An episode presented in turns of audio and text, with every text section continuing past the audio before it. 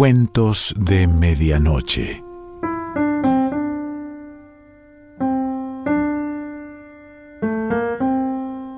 El cuento de hoy se titula La última luz del día y pertenece a Sergio Gaiteri.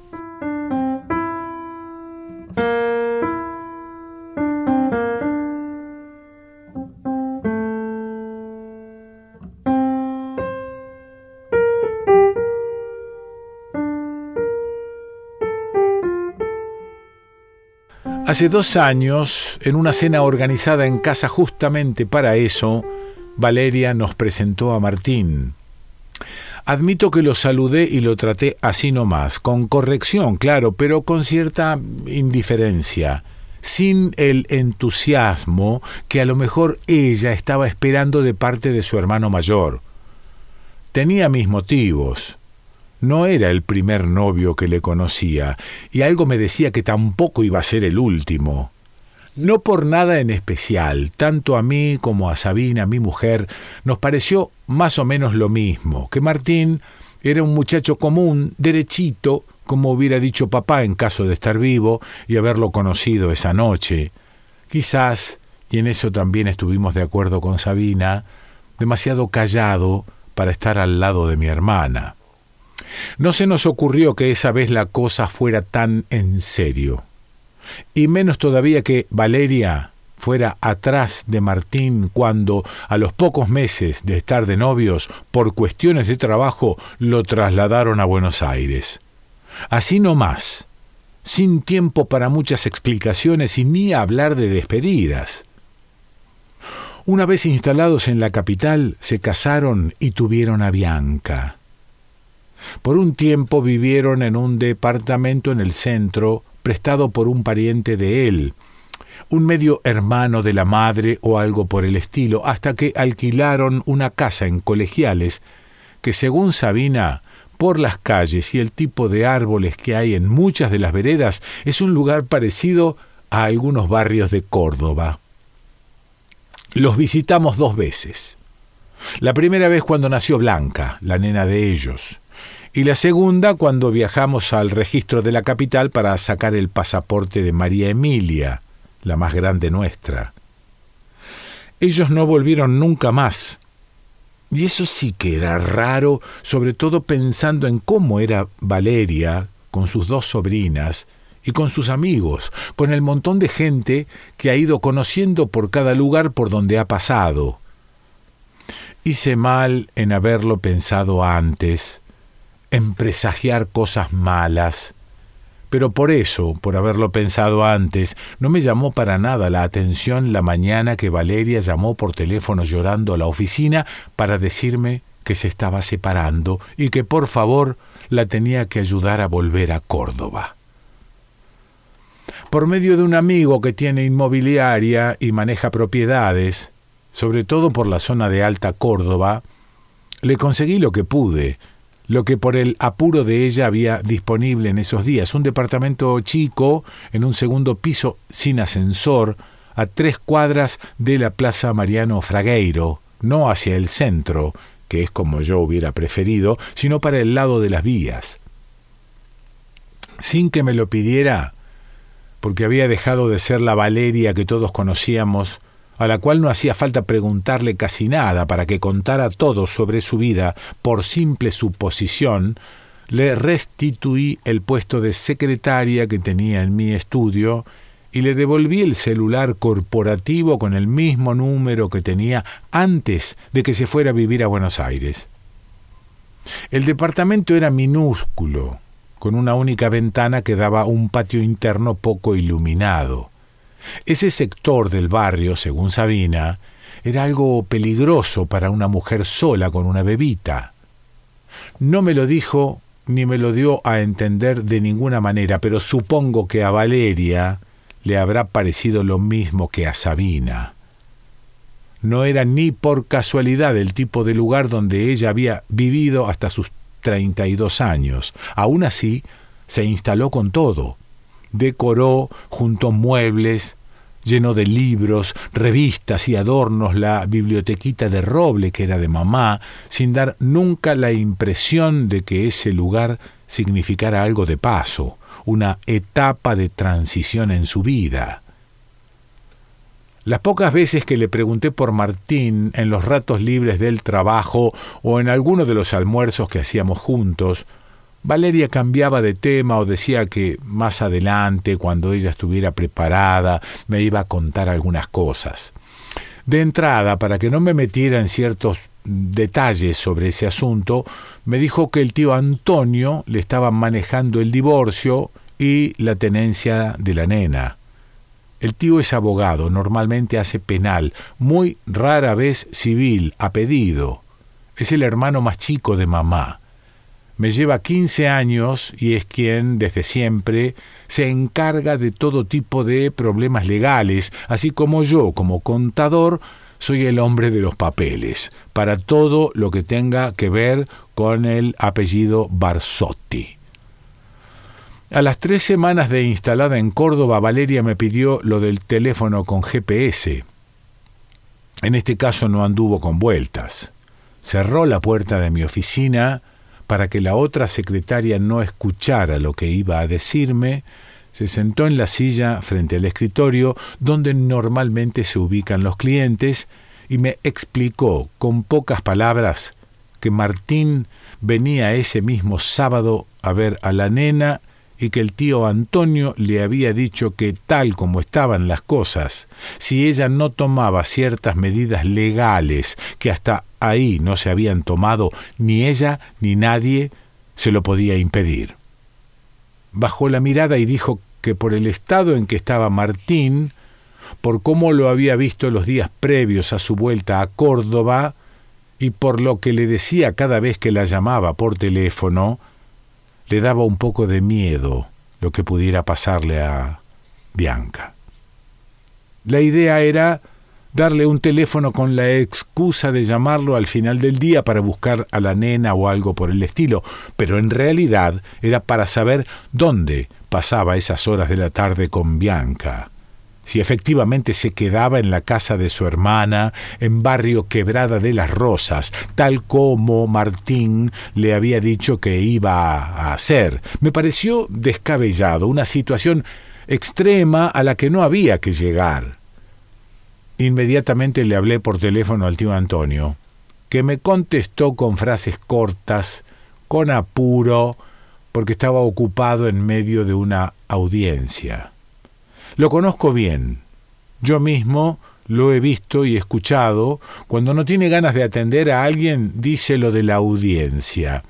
De igual modo, me explicó que el plan del celular con GPS había sido de él, que en pocos días más el asunto iba a estar más claro para Valeria, pero que había que pasar ese fin de semana sin crear un nuevo motivo de conflicto con el muchacho. Dijo así, el muchacho, por más que yo le aclarara que se llamaba Martín cada vez que lo mencionaba. Lo del teléfono se solucionó fácilmente. La empresa con la cual trabajo desde hace años me lo consiguió el mismo viernes que se lo encargué. El vendedor me preguntó, para saber el radio de cobertura, si me iba de viaje. Sí, por el país, le dije sin dar mayores referencias. Desde que Valeria me contó de la visita de Martín a Córdoba, me pareció una exageración lo de los miedos y el teléfono, pero, claro, sin conocer ni siquiera a medias los problemas entre ellos, era difícil tener una dimensión más o menos clara de la situación. Quizá fue por eso que ese sábado no digo que me desentendí del asunto, pero sí lo dejé en manos de Valeria, y me fui con las chicas y Sabina a pasar el día a la casa de campo que los padres de ella tienen en Anizacate. Es cierto que Valeria tampoco me había dado lugar a participar. Desde el mismo momento en que le entregué el celular y le indiqué cómo funcionaba, pasó a otro tema como si no ocurriera nada. No quería escuchar opiniones y mucho menos consejos, no solo míos o de Sabina, sino, por lo que me había enterado, de ninguna de sus amigas, sobre lo que estaba viviendo con Martín y la nena. me llamó desesperada a eso de las seis de la tarde. La madre de Sabina me acercó el teléfono que estaba sonando en la cocina de la casa, donde yo lo había dejado enchufado para que se cargara la batería. El día estaba frío. Todos estábamos en el patio aprovechando los últimos rayos del sol del día.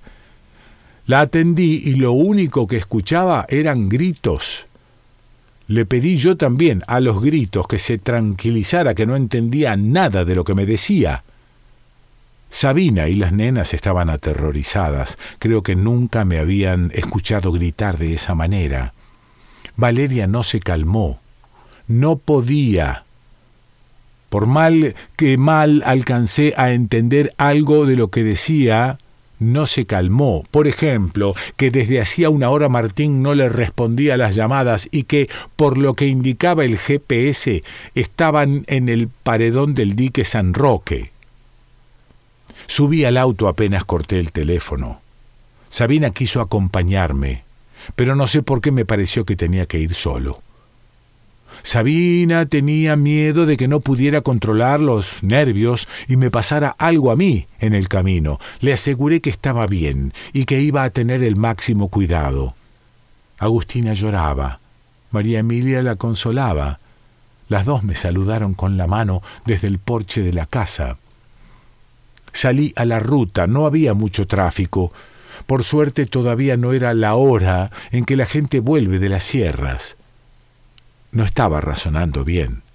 Por los nervios casi me equivoco de recorrido y voy hacia Córdoba para después empalmar por la autopista una vez que llegara a la circunvalación. Un recorrido largo, innecesario. Por suerte me di cuenta de ese error antes de llegar a la rotonda de Altagracia. Lo ideal para ganar tiempo era tomar por la ruta que va por Falda del Carmen y de ahí sí autopista variante Costa Azul y dique San Roque. Valeria me iba llamando cada dos minutos. No tenía novedades. Seguía sin respuestas por parte de Martín y con el GPS del teléfono señalando el mismo lugar al lado del paredón. Le pedí que no se moviera del departamento, que eso era lo mejor, que ella manejara las cosas desde ahí. Había llamado a la policía.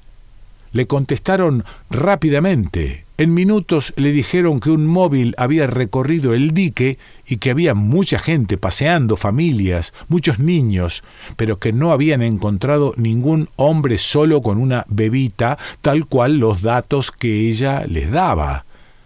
Valeria insultó al telefonista. Según ella, la habían tratado de delirante, de inventar una historia. Me asusté más de lo que estaba en el momento en que transcurrieron unos diez o quince minutos y Valeria dejó de llamarme. Esto fue cuando yo ingresaba en la variante. La llamé yo. Ella no podía hablar.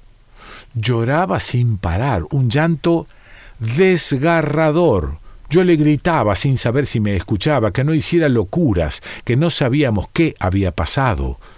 Dejé el teléfono abierto, iba a más de 160 por la recta que lleva al dique, con las manos temblando sobre el volante, los oídos tapados por la altura y los gemidos desesperados de Valeria de fondo.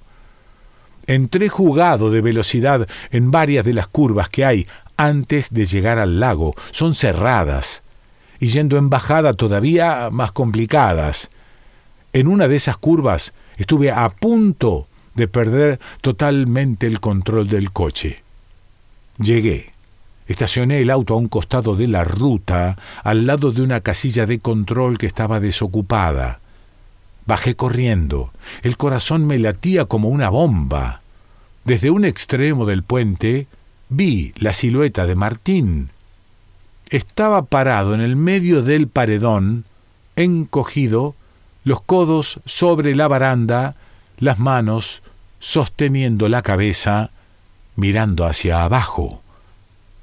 No la veía a Bianca, y a medida que me acercaba iba reconociendo, aceptando que no la veía, porque Bianca no estaba ahí, no estaba atrás de él, no estaba en su cochecito, no estaba escondida, El padre no la cubría con el cuerpo. Martín estaba solo, estático, con la vista clavada en la quietud del agua.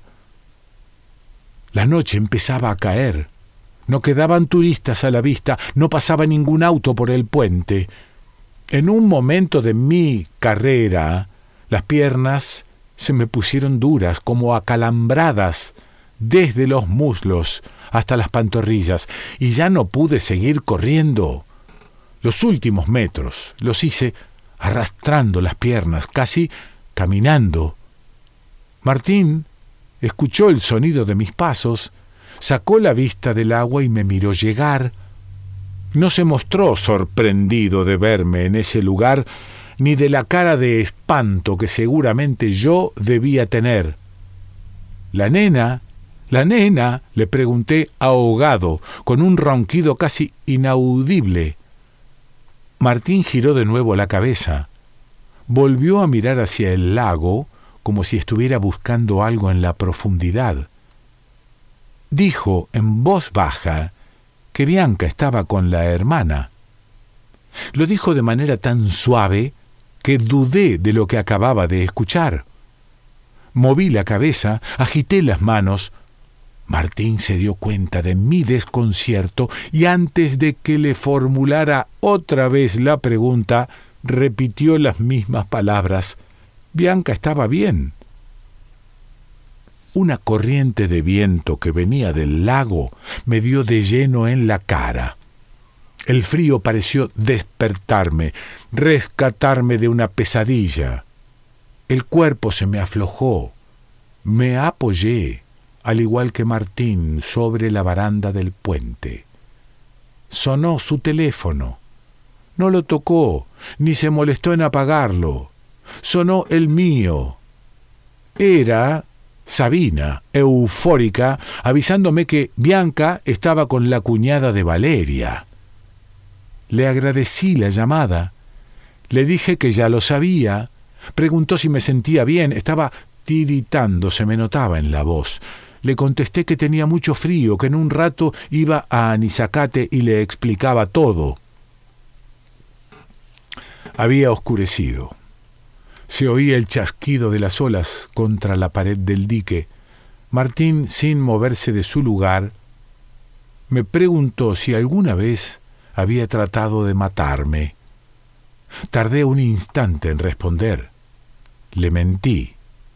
Me pareció lo mejor para ese momento. Le respondí que sí. Iba a seguir con la idea, pero a Martín no le interesó que continuara con eso. Dijo que mucha gente lo dice por decir. Siguió hablando, pero no entendí bien qué decía. Hablaba entre dientes, y las pocas palabras completas que salían de su boca se las llevaba el viento hacia el lado de la montaña. Pasaron algunos minutos me refregué las palmas de las manos y dije que hacía mucho frío para estar parados ahí. Le puse un brazo sobre los hombros. Los ojos cargados de lágrimas le brillaban en la oscuridad. Sin oponerse, sin decir nada, dejó que lo guiara lentamente hacia el auto. Subió, le cerré la puerta di vuelta en U en el claro que hay antes de ingresar al puente y volví a la ruta por el mismo camino que había hecho. En la autopista, a la altura de Malagueño, Martín rompió el silencio y dijo que él había ido hasta el dique en el auto de la hermana, que tenía que volver a buscarlo. Le dije que no se hiciera problemas, que íbamos a encontrar una solución a ese asunto.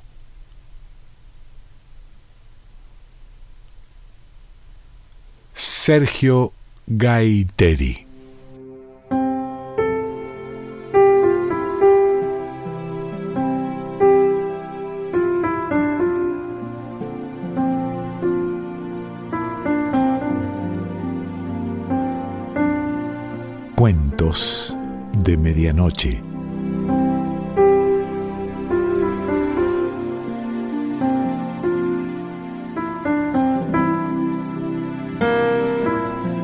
Selección Pancho Mondino. Idea y lectura Quique Pessoa.